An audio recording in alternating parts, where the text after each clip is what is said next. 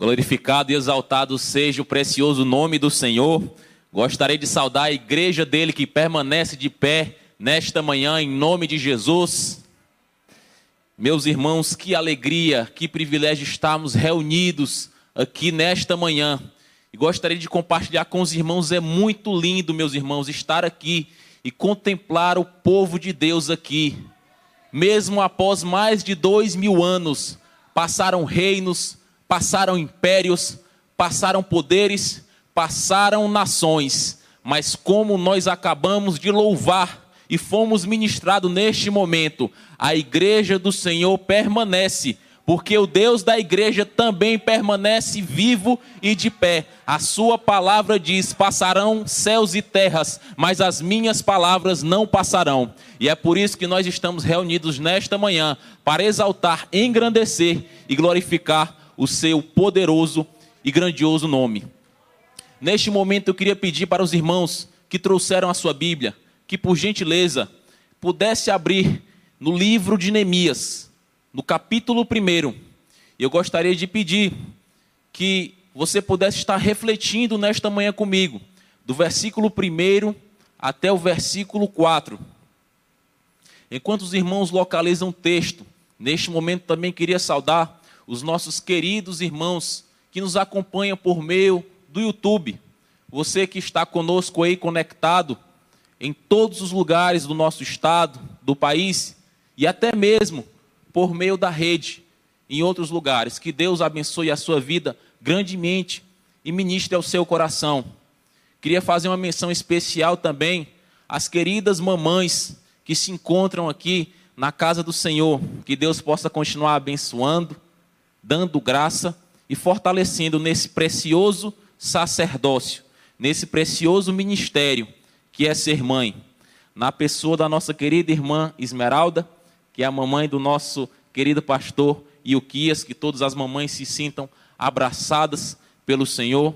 Queria registrar também minha homenagem à minha querida mamãe que está conectada também, a irmã Regiane Falcão. Receba também meu abraço, meu carinho e toda a minha gratidão.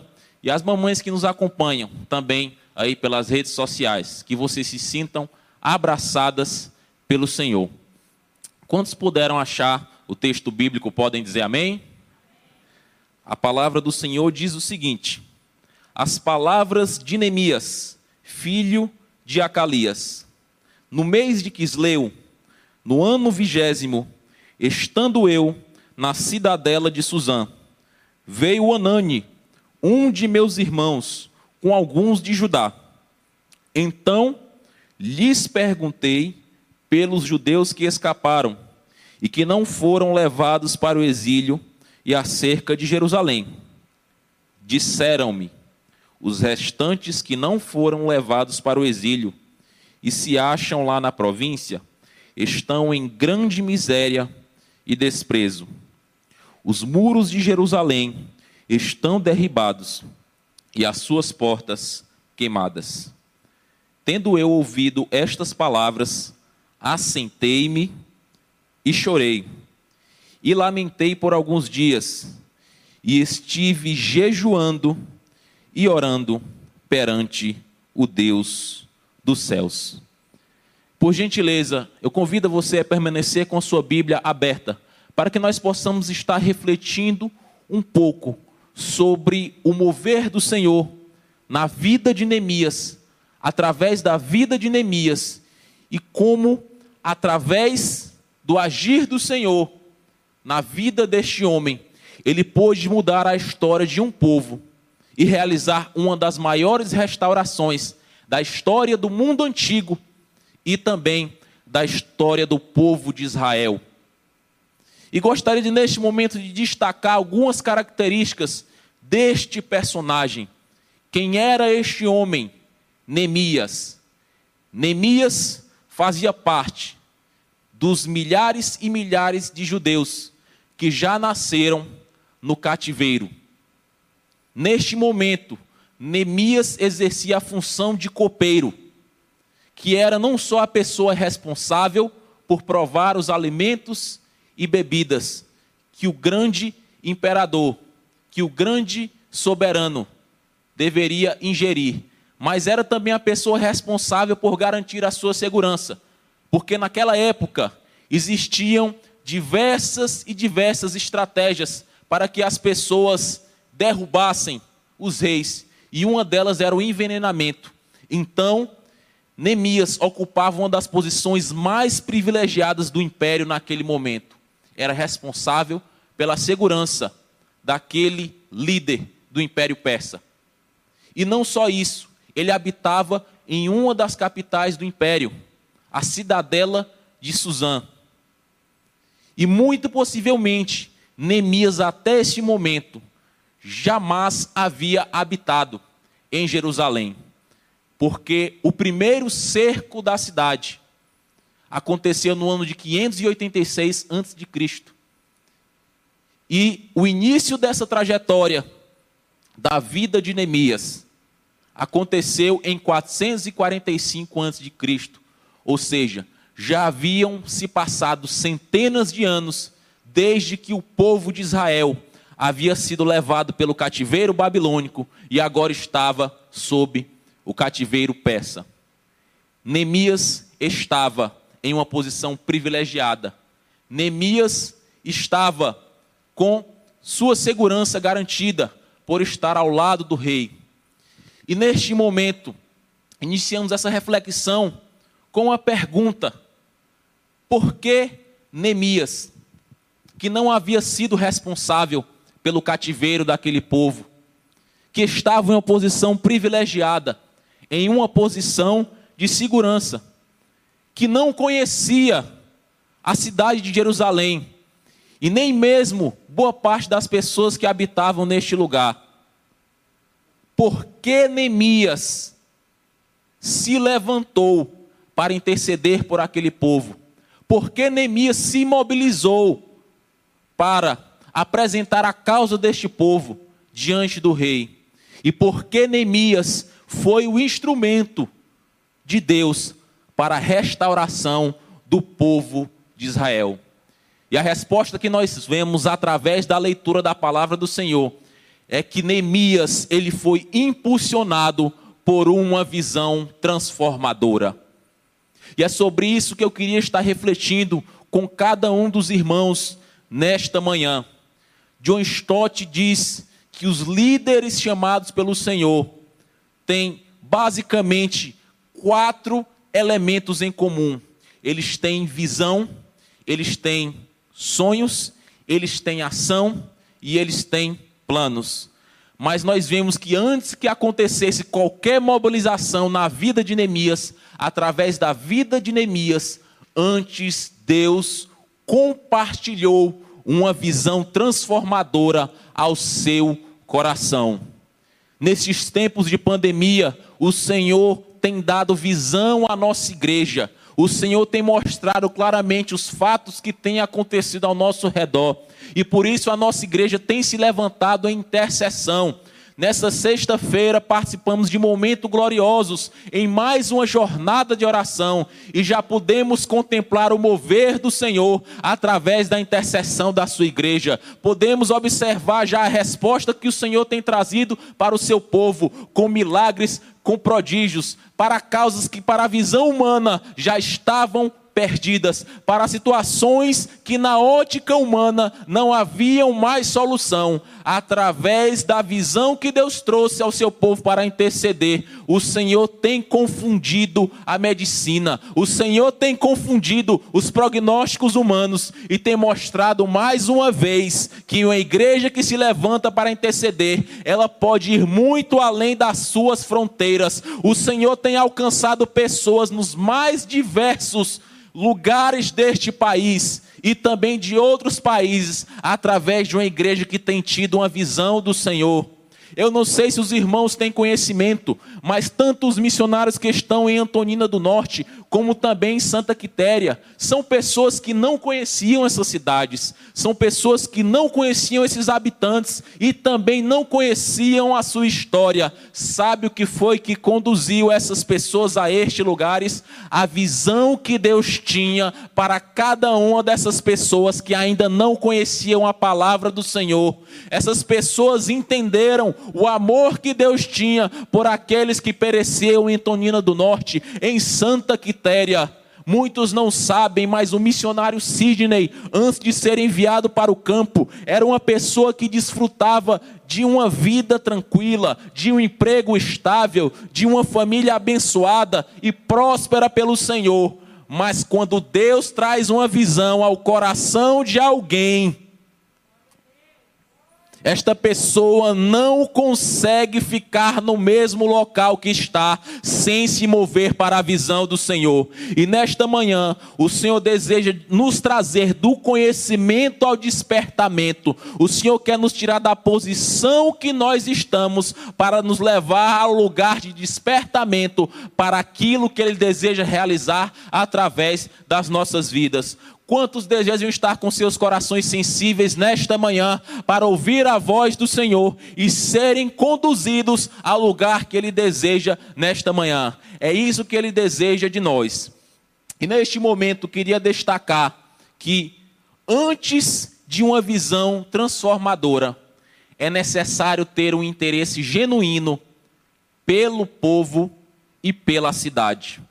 E nós podemos observar isso de forma clara no versículo 2, quando o próprio Neemias descreve: Então lhes perguntei pelos judeus que escaparam e que não foram levados para o exílio acerca de Jerusalém.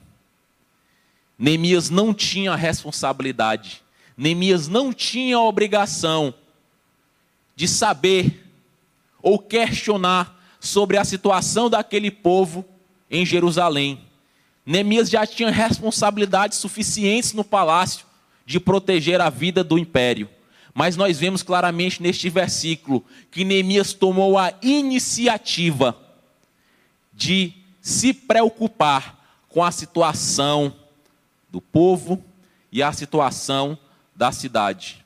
E nós vemos que após Anani trazer um relato da situação que o povo e a cidade se encontrava, a vida de Neemias jamais foi a mesma. Neemias não conseguiu permanecer da mesma forma que ele se encontrava. O coração de Neemias jamais esteve com o mesmo foco antes e depois de ele receber essas notícias. No mundo que nós temos vivido, nós temos atividades nós temos compromissos.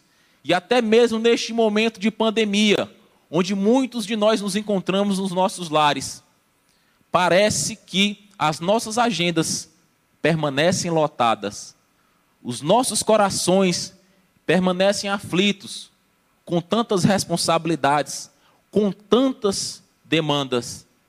Mas eu vejo alguém aqui nesta palavra que mesmo com tantas demandas e com tantas responsabilidades, intencionalmente resolveu ter interesse pela situação do povo e da cidade. Em tempos tão corridos, o Senhor traz ao nosso coração nesta manhã. Será que ainda existe tempo para perguntarmos a Deus o que tem acontecido ao nosso redor? O que Deus deseja fazer neste lugar. E como nós podemos ser um instrumento dele para aquilo que ele planeja realizar neste lugar. Muitas vezes não fazemos perguntas. E não fazemos perguntas porque no fundo nós sabemos que conhecimento gera comprometimento.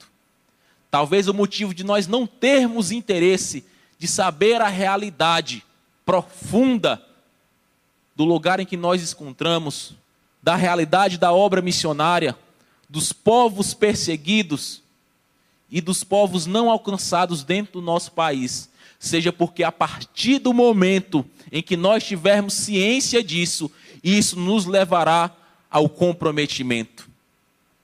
E quando nós buscamos uma vida estável, infelizmente, comprometimento não é algo confortável, porque comprometer-se com algo é nos tirar da zona zona de conforto, é nos tirar da nossa estabilidade, dos nossos projetos, daquilo que está planejado para a nossa vida. Mas eu gostaria de declarar nesta manhã que o Senhor deseja realinhar os nossos corações, de tal modo que os nossos projetos sejam os projetos dele, que os nossos sonhos sejam os sonhos dele, que o coração dele clame por vidas, assim como o nosso clame também por aqueles que perecem pelo evangelho. Nós não podemos ter conhecimento de que existem mais de 117 etnias em nosso país que ainda não conhecem o Evangelho, que existem mais de 6 mil assentamentos sertanejos que ainda não conhecem a palavra de Deus, e permanecermos da mesma forma seguindo o fluxo da nossa vida, seguindo o plano da nossa história, sem nos inquietarmos. Foi isso que aconteceu na vida de Neemias. Neemias não conseguiu simplesmente seguir sua vida. Neemias não conseguiu simplesmente tocar o barco, como dizemos no popular, após ter conhecimento da realidade daquele povo. A minha oração nesta manhã é para que o Senhor, em nome de Jesus, traga aos nossos corações nesta manhã. Que o Senhor incendeie o nosso coração nesta manhã com aquilo que tem no seu coração, com a chama que Ele tem pelos povos, que Ele possa incendiar os nossos corações e que em nome de Jesus nós possamos sair daqui inquietos por um povo, por uma cidade, por uma nação por uma família que seja, mas nós não podemos permanecer da mesma forma que nos encontramos, ao ter conhecimento da realidade dos povos, da realidade daqueles que não conhecem ao Senhor. Que em nome de Jesus o Senhor nos dê coragem para dizer nesta manhã: se o Senhor abençoar os nossos projetos, glória a Deus. Mas se os nossos projetos não estiverem alinhados com os sonhos de Deus, com as necessidades da obra e com aquilo que o Senhor planeja para as nossas vidas, que nós possamos ter coragem de abrir mão daquilo que nós desejamos e dizermos: Senhor, toma o meu coração e alinha ele com os teus pensamentos, alinha ele com os teus propósitos, alinha ele com o desejo do teu coração para a minha vida, para a vida daqueles que o Senhor deseja alcançar através de mim. Porque muitas vezes nós pensamos que quando estamos realizando a obra do Senhor, quando evangelizamos, quando intercedemos pelos missionários, quando contribuímos para a obra missionária, achamos que o principal alvo é Deus alcançar a vida de outras pessoas. Mas na verdade, entenda que neste momento Deus está realizando o propósito dele para mim e para a sua vida. Quando Deus nos leva para compartilhar a palavra, Deus não está simplesmente alcançando outro outra pessoa. Deus está realizando o propósito dele para mim e para a sua vida. E nós só seremos felizes e plenamente satisfeitos quando estivermos com os nossos corações exatamente alinhados com o propósito de Deus para a nossa vida e amando aqueles que Deus deseja amar, alcançando aqueles que Deus deseja alcançar e chorando por aqueles que Deus deseja chorar. Quantos aqui têm um coração disponível nesta manhã para interceder pela vida daqueles que perecem? Quantos têm um compromisso de oração que não simplesmente resultará em um pequeno interesse, mas em uma inquietação incessante pela realidade daqueles que sofrem sem conhecer o Evangelho? O pastor David Wilkerson, fundador do Desafio Jovem, ele disse que qualquer paixão verdadeira por Cristo, ela necessariamente irá nascer de um batismo de angústia.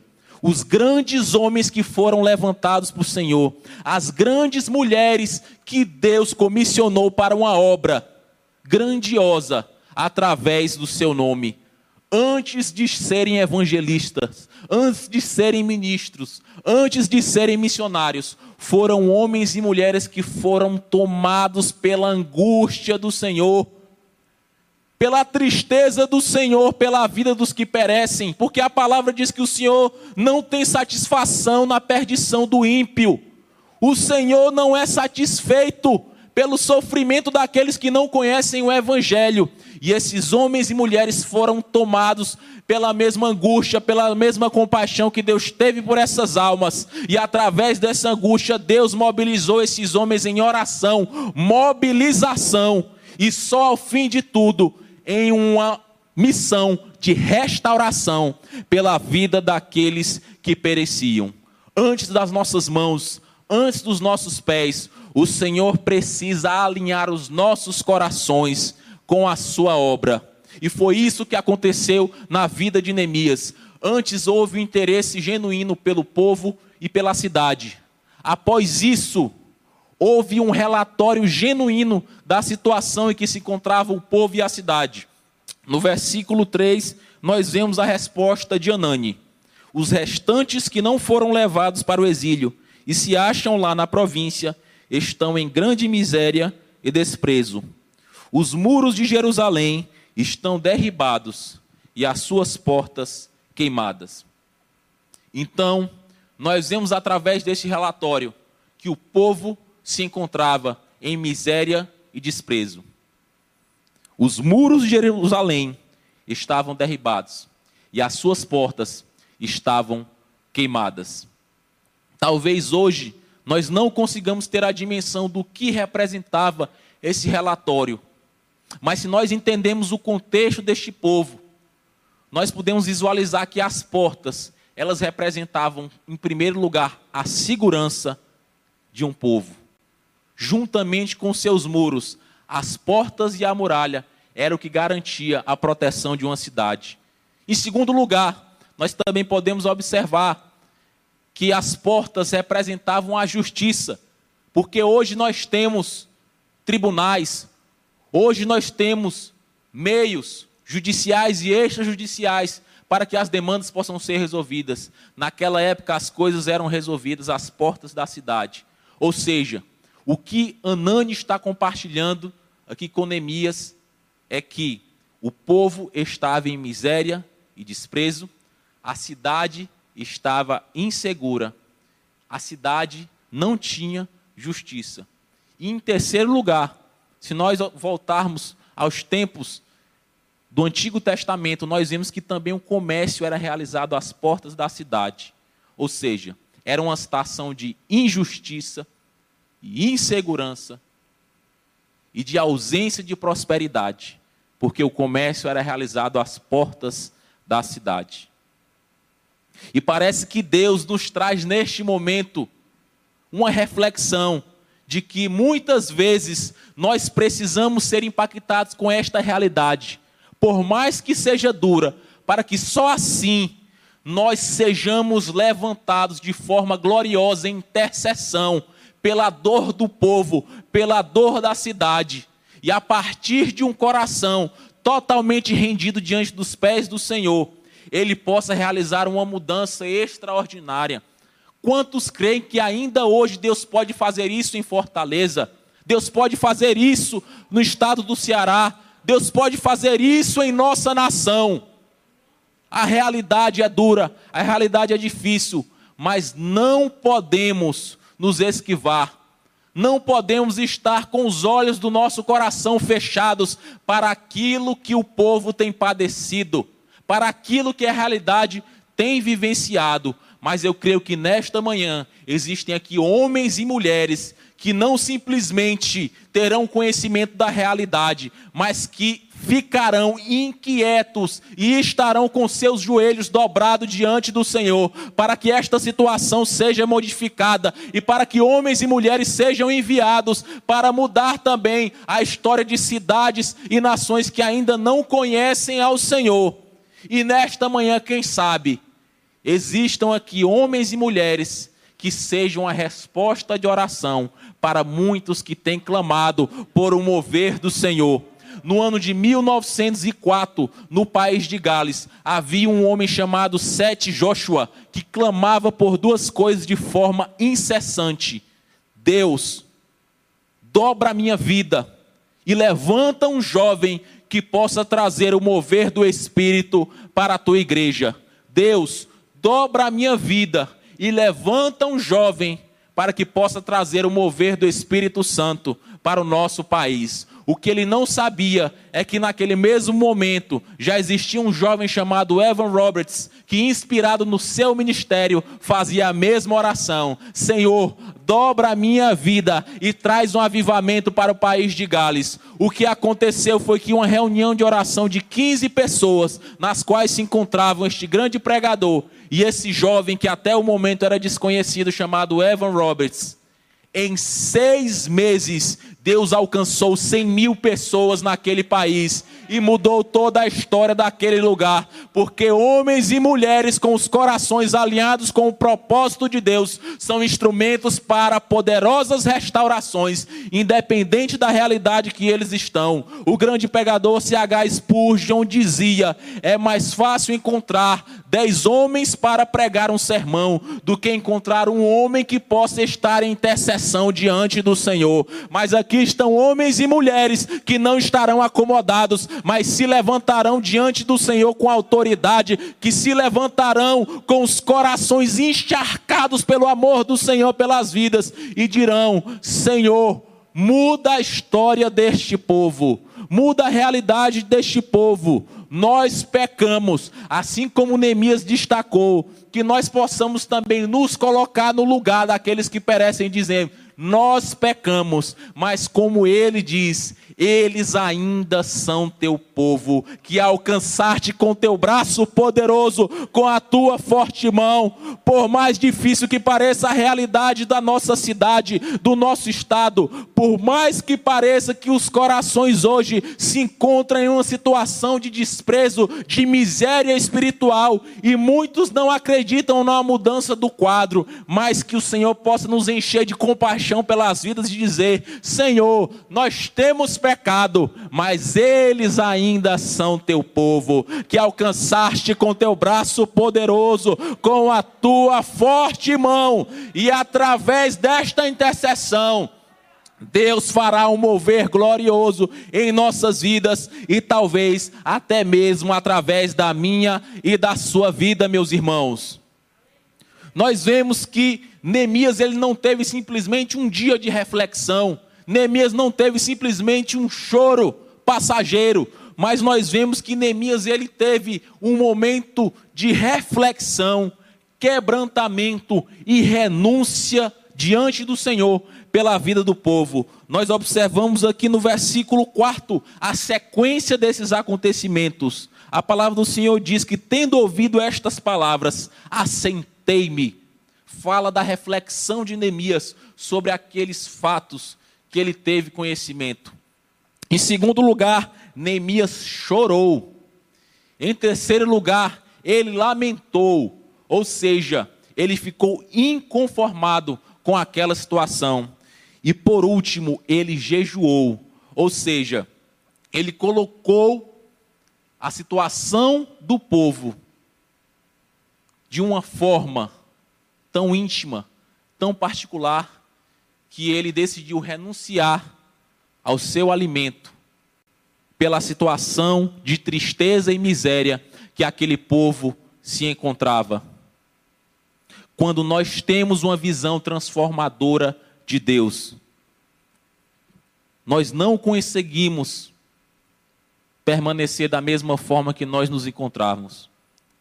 Que o Senhor, nesta manhã, possa sacudir os nossos corações com a realidade das vidas e das almas que perecem, que o Senhor possa nos inquietar, que o Senhor possa trazer tristeza, quebrantamento aos nossos corações, que o Senhor possa nos dar condição, inclusive, de renunciar noites de sono, se for preciso, para que nós possamos interceder pelas vidas que se perdem, Quantas vezes homens e mulheres de oração desta igreja são despertados para interceder por países e por lugares que jamais ouviram falar? Quantas vezes homens e mulheres desta igreja são despertados pelo Senhor sem saber porquê no meio da madrugada para orar por livramento, para orar pela salvação de vidas, de muitas delas que nem conhecem, e Deus, através desses atalaias de oração, tem feito um mover grandioso em grandes lugares, através de corações rendidos e aliados com a palavra do Senhor a obra missionária tem sido sustentada, e eu não estou falando simplesmente de recursos financeiros, eu estou falando do mover espiritual de Deus do campo missionário. Saiba, um crente de joelhos aqui nesta igreja significa a obra missionária de pé em todos os lugares desta cidade, deste estado e desta nação. Uma igreja de joelhos aqui significa a obra de Deus avançando e de pé em todos os recantos desta nação. E para finalizar, meus irmãos, esta mensagem, eu queria compartilhar um breve testemunho de uma missionária já conhecida por nossa igreja chamada Kellen Gaspar. Uma mulher que muito cedo entendeu a realidade das vidas que pereciam sem conhecer ao Senhor. E foi tomada por um sentimento de angústia, por um sentimento de inquietação pelas vidas que pereciam. Não tinha condições financeiras, não tinha formação teológica, não tinha ninguém que pudesse lhe auxiliar para que ela fosse enviada. Mas ela sabia que existia um povo nas serras bolivianas, um povo indígena, canibal, que precisava conhecer ao Senhor, um povo que agonizava pelo Evangelho, e ela sabia que Deus estava lhe chamando para alcançar este povo. E esta mulher fez uma oração muito sincera, que em nome de Jesus que Deus nos confronte a também fazer essa oração. Essa mulher orou a Deus, dizendo o seguinte: Senhor, não há nada que eu possa apresentar a Ti, mas o nada que eu tenho, o nada que eu sou, o nada que eu sei, eu entrego agora diante do Teu altar. Usa-me, nem que seja nos lugares mais escuros que existem na terra. Senhor, se houver algum povo que ninguém ame, eu o amarei. Se houver algum serviço que ninguém queira fazer, dê-me a mim e eu o farei. Conforme o relato dessa própria missionária, ela saiu ali da periferia de Belém, da cidade de Ananindeua, com uma rede, uma sandália, uma Bíblia e algumas roupas dentro de uma sacola. 30 reais que davam para chegar até a cidade de Macapá. E quando ela chega no porto daquela cidade, ela diz: Senhor, o Senhor me enviou até este lugar. Venha me buscar, Senhor. Eu estou te esperando. Eu estou te aguardando, Senhor, aqui, nesse trapiche. Alguns minutos depois, chega uma mulher olha para aquela jovem e diz: Eu estava orando na minha casa. E o Senhor disse que você estaria me esperando aqui. E me disse que eu viesse te buscar. E eu vou te levar agora para o lugar que ele mandou que eu lhe conduzisse. E aquela jovem foi levada para a Assembleia de Deus, que ali tinha como presidente o nosso também querido pastor Lucy Francis. E aquele pastor ora para aquela jovem e diz: Jovem, você tem dinheiro? Ela disse: Não tenho, não, senhor. Você tem alguma carta de recomendação? Não tenho, não, senhor. E aquela moça compartilhou o seu desejo de ser enviada às serras bolivianas. E ele disse: Jovem, qual é o seu nome? Ela disse: Kellen Gaspar. Kellen Gaspar. Você conhece Aldemir Gaspar? Ela sim conhece, é meu parente. Seu parente? Quer que ele é seu? Aldemir Gaspar é meu tio. E o pastor Lúcio Francis compartilhou. Menina, quando eu era uma criança, na periferia de Belém, o seu tio amou a minha vida e mostrou o amor de Deus na minha vida. E hoje estou aqui nesta igreja, porque o seu tio um dia acreditou na minha vida e no meu ministério. E há muitos anos eu pedi uma oportunidade a Deus para que eu pudesse agradecer e pudesse retribuir o que Aldemir fez por mim. E hoje você chega aqui na minha frente, menina. Saiba que a partir de hoje eu serei o seu pastor e você será a minha ovelha. Eu serei o seu pai e você será minha filha. E eu te enviarei às serras bolivianas. O que eu aprendo nesta manhã, meus irmãos, é que quando nós nos levantamos, o Senhor já vai à nossa frente preparando o caminho. Você que tem sido despertado pelo Senhor para se conduzir a um povo, a uma nação, a uma cidade, não espere as condições, mas simplesmente se levante porque quando eu e você nos levantarmos, o Senhor já foi à frente preparando todo o caminho. Não se preocupe com as condições, não se preocupe com as necessidades, não se preocupe com o caminho que você será conduzido, mas tão somente vá, tão somente faça, porque Deus já está à frente preparando os caminhos. Fique de pé nesta manhã, em nome de Jesus. Neste momento eu queria compartilhar uma mensagem especial para você que chegou aqui a esta igreja dizendo: Mas eu não tenho condições de seguir esse chamado, porque hoje a minha vida ela está totalmente desalinhada. Eu não consigo dar conta dos meus projetos, do meu casamento, a minha vida espiritual ela está em frangalhos. Mas eu queria dizer nesta manhã que nenhuma dessas pessoas que estão aqui, começando por esta que está segurando este microfone, éramos dignos da misericórdia de Deus. Aquele povo de Israel não merecia um Neemias, não merecia um Salvador. Eles estavam vivendo o resultado e as consequências das suas próprias atitudes. Mas Deus levantou um Salvador.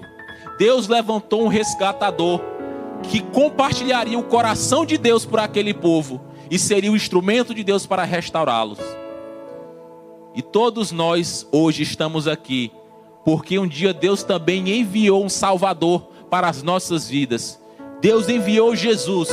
Ele não precisava, ele não necessitava. E nós não tínhamos nada para que merecêssemos, mas Jesus escolheu vir a esta terra, identificar com as nossas dores, se identificar com as nossas angústias, e chorou também as nossas tristezas, se alegrou com as nossas alegrias, e assim como Neemias percorreu um caminho de Suzã até Jerusalém, para mudar a história daquele povo. Jesus percorreu o caminho da cruz para que a minha e a sua vida pudessem ser transformadas. E nesta manhã, eu queria te encorajar, você que não ainda tomou a decisão de servir a Jesus, queria te encorajar a vir até aqui à frente. Porque a palavra do Senhor diz: Aqueles que me confessarem diante dos homens, eu confessarei diante do Pai. Você que está aí acompanhando a transmissão, se Deus tem queimado no teu coração esse desejo de alinhar o teu coração com os teus planos. Você que fez uma revisão nesta manhã e observou que os desejos do teu coração, os teus planos estão muito distantes da vontade do Senhor. Este é o momento de alinhar a sua vida. Este é o momento de direcionar teu coração para o coração de Deus. Então escreva aí nos comentários: eu desejo receber a Jesus como meu Salvador. Eu desejo entregar a minha vida e receber a Ele como único e suficiente Salvador. E como aconteceu na vida da missionária Kellen Gaspar, eu declaro com muita fé na sua vida: simplesmente vá porque Deus vai cuidar do seu caminho, Deus vai cuidar das suas necessidades e Deus vai cuidar daqueles que também estão ao teu redor. E neste momento, gostaria também de apresentar diante do Senhor a nossa igreja, os nossos missionários, aqueles que ainda precisam ser alcançados pela obra missionária. Que em nome de Jesus o Senhor possa nesta manhã estar batizando o coração de pessoas, batizando o seu coração com o clamor das almas, e que nesta manhã o Senhor, durante esta semana, te inquiete por um povo, te inquiete por uma cidade, nos inquiete por aqueles que perecem, de tal modo que nós sejamos dirigidos à intercessão e, quem sabe, ao envio para ir de encontro a estas vidas. Oremos neste momento. Amado Deus, eterno Pai, nós queremos glorificar o Teu nome, meu Deus, porque o Senhor tem ministrado aos nossos corações através da tua palavra, através dos louvores que foram entoados. E nós fomos mais uma vez rememorados neste dia que nós não merecíamos o teu amor, nós não merecíamos o teu cuidado, estávamos perdidos, meu Deus, recebendo a consequência das nossas atitudes e das nossas escolhas. Mas o Senhor decidiu enviar um Salvador um, meu Pai, que simplesmente não teria um interesse momentâneo, mas que decidiu se identificar conosco, viver as nossas dores e entregar a própria vida para que hoje nós pudéssemos ter uma perspectiva de salvação, uma perspectiva de esperança e hoje pudéssemos ser chamados filhos de Deus, ministros da reconciliação. Que em nome de Jesus o Senhor possa mais uma vez despertar nos despertar como igreja, abrir os nossos olhos espirituais para a realidade daqueles que perecem e através de uma visão transformadora, nós possamos sair de onde nós estamos e nos mover em intercessão de encontro àqueles que perecem. E se assim for da vontade do Senhor, nos envia, nos envia, meu Deus, ao encontro daqueles que não te conhecem nós não somos nada, mas o nada que nós temos, o nada que nós somos, nós entregamos nas tuas mãos, porque sabemos que é suficiente para o Senhor realizar uma grande obra na nossa vida e através dela. Continua trabalhando, meu Deus, continua dirigindo os nossos corações e, se possível, meu Deus, direciona cancela, meu Deus, nossos projetos, para que os teus projetos sejam realizados em nossas vidas porque antes mesmo de levantar uma igreja missionária, o Senhor já era um Deus missionário. Recebe o nosso clamor nesta manhã, é tudo que te pedimos com fé, já crendo na tua resposta. Em nome de Jesus, amém.